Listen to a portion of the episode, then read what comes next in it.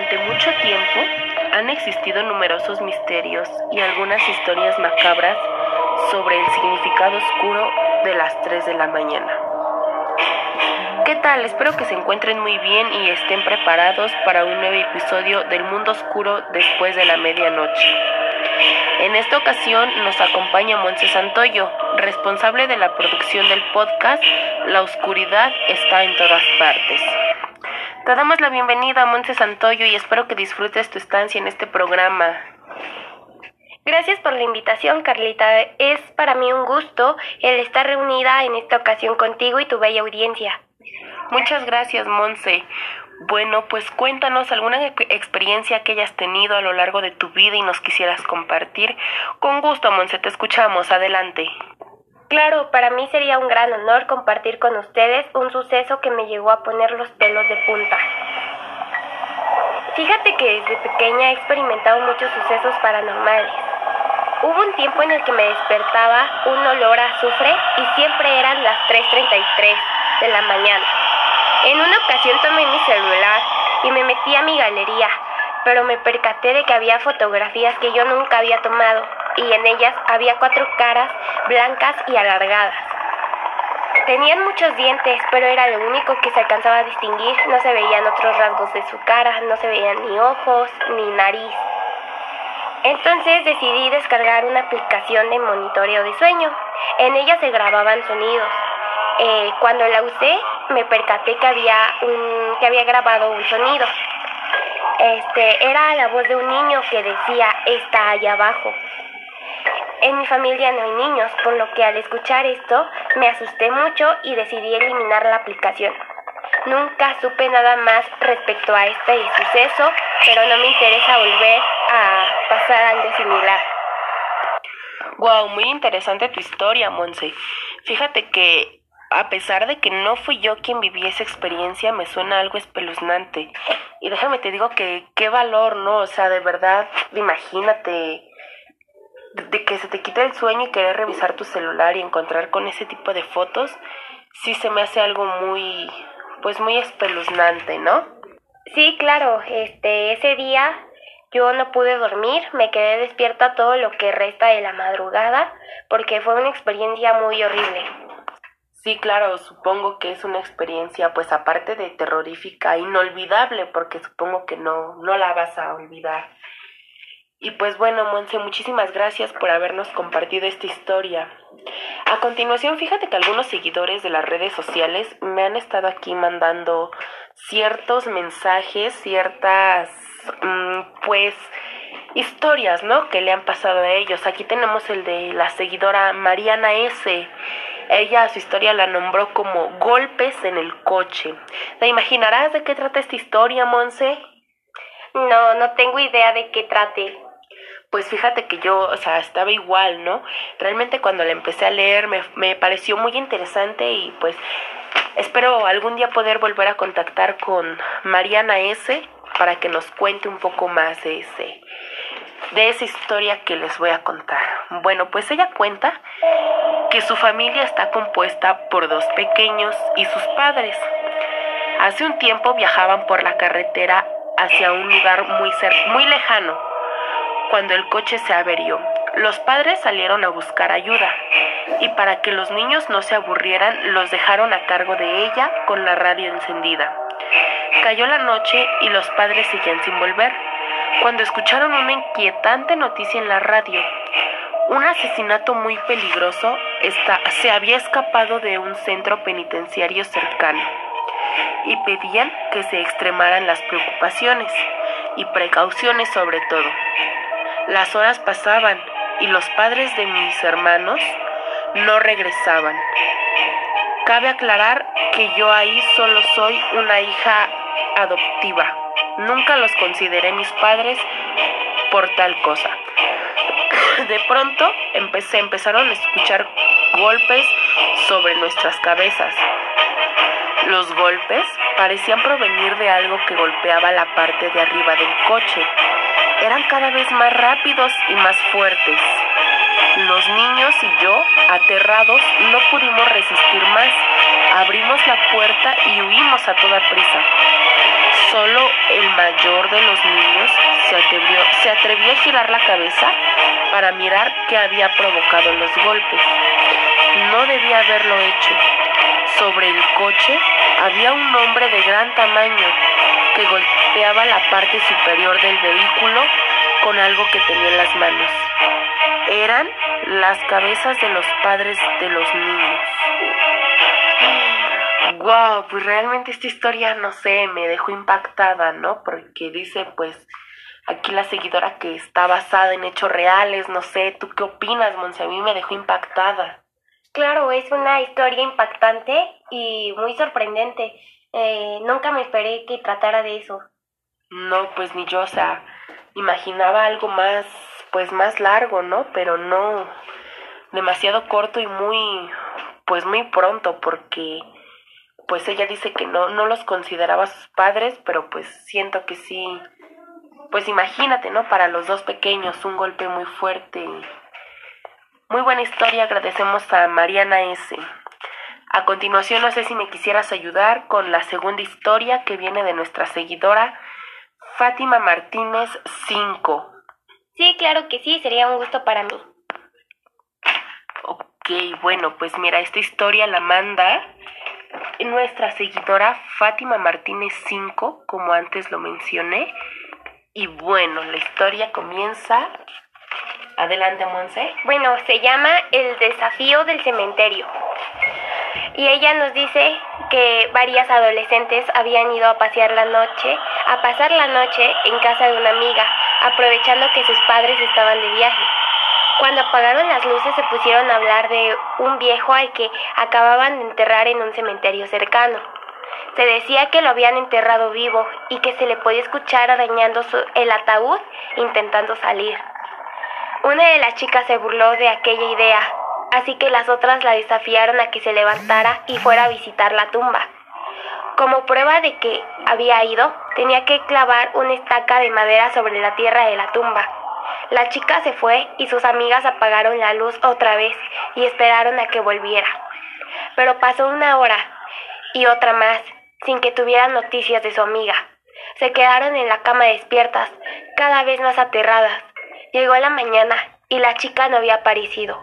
Aquel mismo día, los padres de la chica regresaron a casa y junto al resto de padres acudieron al cementerio. Encontraron a la chica tirada sobre la tumba, muerta. Al agacharse para clavar la estaca en el suelo, había pillado también el bajo de su falda. Cuando intentó levantarse y no pudo, creyó que el viejo muerto la había agarrado. Murió del susto en el acto.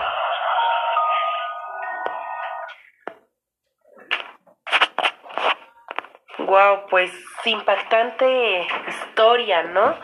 Más que nada fue de suspenso. Yo me imaginaba que, que le había hecho el tipo, pues algo, pero mucho suspenso en esta historia. ¿Tú qué opinas, Monse, que fuiste la narradora de esta grandísima historia? Pues llegué a sentir escalofríos, igual me imaginaba que el, el muerto este le había asesinado, le había hecho algo, pero pues no, fue un cambio radical en esta historia. Sí, sobre todo muy interesante pues bueno, agradecemos a nuestra seguidora Fátima Martínez 5. Muchas gracias a ustedes. Sin ustedes, pues este programa no se da, ¿verdad? A continuación tenemos otra historia de Raúl Hernández 7. Eh, les voy a contar esta breve historia. Nos las manda desde Monterrey. Vamos a leerla. Ok, pues esta historia desde Monterrey, de Raúl Hernández. Un saludo para Monterrey. Y la historia se llama Un cadáver en la cama. Un grupo de amigas había Disculpen, aquí unos fallos técnicos, pero volvemos aquí. La historia se llama Un cadáver en la cama. Un grupo de amigas había decidido ir a un lugar a pasar unos días. Se registraron en el hotel y subieron a su habitación a dejar el equipaje, pero notaron un olor peculiar, como si se les hubiera olvidado sacar la basura o no hubieran tirado la cadena del váter. Sin embargo, todo parecía estar en orden, así que se fueron y no volvieron hasta la última hora de la noche. El olor había empeorado más notablemente a lo largo del día, ya era casi insoportable, de modo que llamaron al mantenimiento para que localizaran el origen de ese aroma. La persona que les mandaron miró debajo de las camas, dentro de los armarios, incluso olfateó los desagües y las ventilaciones, pero no pudo encontrar el fuerte olor. Al final, limpiaron la habitación con generosas cantidades de productos perfumados, pusieron la ventilación al máximo y desearon las buenas noches al grupo de amigas. La peste estaba por el momento enmascarada y como ellas estaban agotadas se fueron a la cama. Una de ellas escondió su cartera debajo del colchón. Tomó acostumbrada a hacerse, como acostumbraba a hacerse en los hoteles, disculpa. Todas durmieron hasta bien entrada la mañana.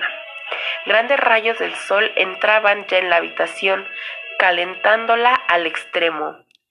En el hedor seguía presente y más potente que nunca.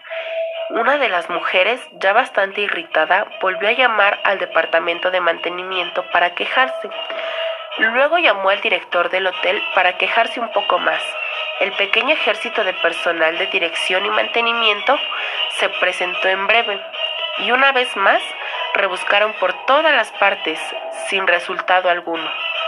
Sin embargo, todos estuvieron de acuerdo en que el olor era inaguantable, así que la dirección ofreció cambiar a las amigas de habitación. Recogieron sus cosas para viajar al vestíbulo, pero cuando la señora que había escondido la cartera hurgó debajo del colchón, tocó algo que parecía sospechosamente una mano humana Quitaron el colchón de encima de la cama y ahí en un hueco practicado entre los muelles del somier había un hombre muerto. Era evidente que lo habían asesinado en la habitación y el asesino no lo había escondido entre el colchón y el somier. Había recortado una parte de los muelles del somer para que el cuerpo no formara un bulto en la cama. ¿Qué tal esta historia? De verdad que cada vez me sorprenden más estos seguidores. Desde Monterrey nos mandan esta historia. Imagínate. ¿Qué te parece, Monse? Necesito tú que me des tu punto de vista, de verdad. A mí me ha dejado muy sorprendida, pero te quiero escuchar a ti. Una historia realmente increíble. Eh, hasta me estoy mordiendo las uñas de la ansiedad, del, del suspenso que causa. Que causa. Sí, claro. Sí, es muy increíble esta historia. Bueno, pues muchísimas gracias a este seguidor. Nos comenta que la historia fue de su hermana y sus amigas. Wow, pues impactante, ¿no? Más que impactante, pues de suspenso.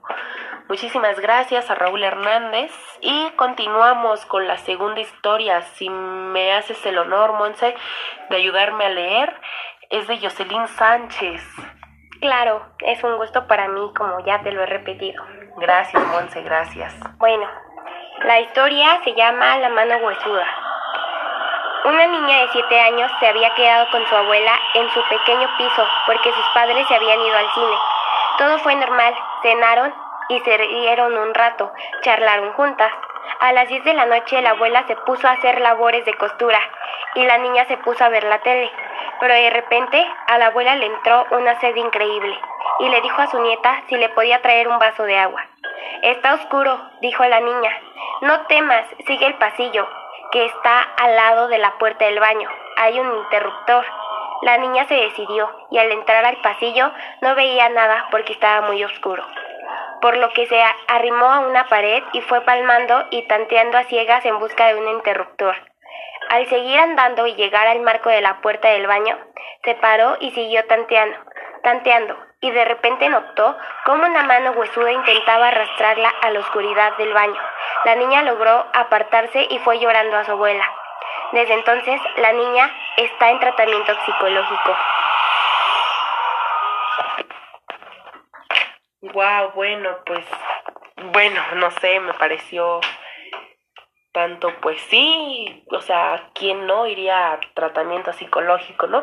Muy buena historia, pero bueno, se nos acaba el tiempo, agradecemos a Jocelyn Sánchez y más que nada a nuestra invitada especial, Monse Santoyo, fue un honor haberte tenido aquí, de verdad, muchísimas gracias por haber aceptado nuestra invitación, gracias a todos los que nos están escuchando. Y los vemos en el próximo capítulo, eh, como repito, Monse, es un honor haberte tenido aquí. Muchísimas gracias, estoy muy agradecida por haberme invitado. Este, cuando guste, sabes que estoy para para contar historias, es lo que me gusta y muchas gracias. Muchísimas gracias, Monse, pues no me queda nada más que agradecerte y pues mis mayores felicitaciones y deseos para ti, Monse. Gracias y bueno, pues nos vemos en el próximo capítulo. Gracias por habernos escuchado. Gracias a todos los seguidores que nos mandaron sus historias y espero volver a escuchar y a ver otras historias en el próximo capítulo. Nos vemos. Hasta luego.